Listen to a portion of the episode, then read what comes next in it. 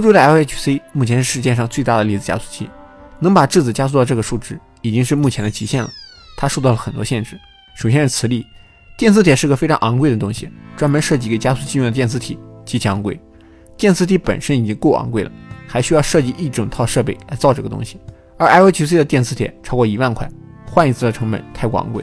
LHC 目前在为第三次开启做准备，尽管第三次也升级了设备，但是电磁场能量并没有增加，而是增加了粒子的数量，增加了碰撞次数。所以前面那个质子的最高速度记录，第三次开启可能不会被打破。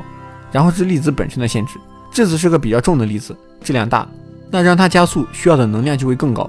那为什么不换更轻的粒子呢？其实不行，轻的粒子它会产生巨大的同步辐射，虽然推动它不需要太高的能量，但它损失能量也非常快，能量损失了，速度就降了下来，还不如用高能量加速质子。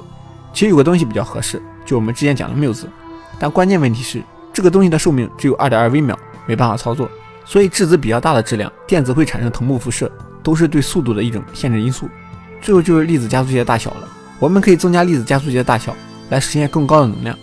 道理是这样，但其实你把加速器造得更大，注入的能量更多，未必速度就能加得更多。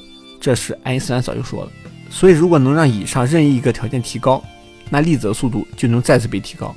不过造价如此昂贵的粒子加速器，提高任何一个属性都要消耗大量能源。那么我们反问一句。只有百分之零点零零三的数据量，需要消耗那么多资源，值得吗？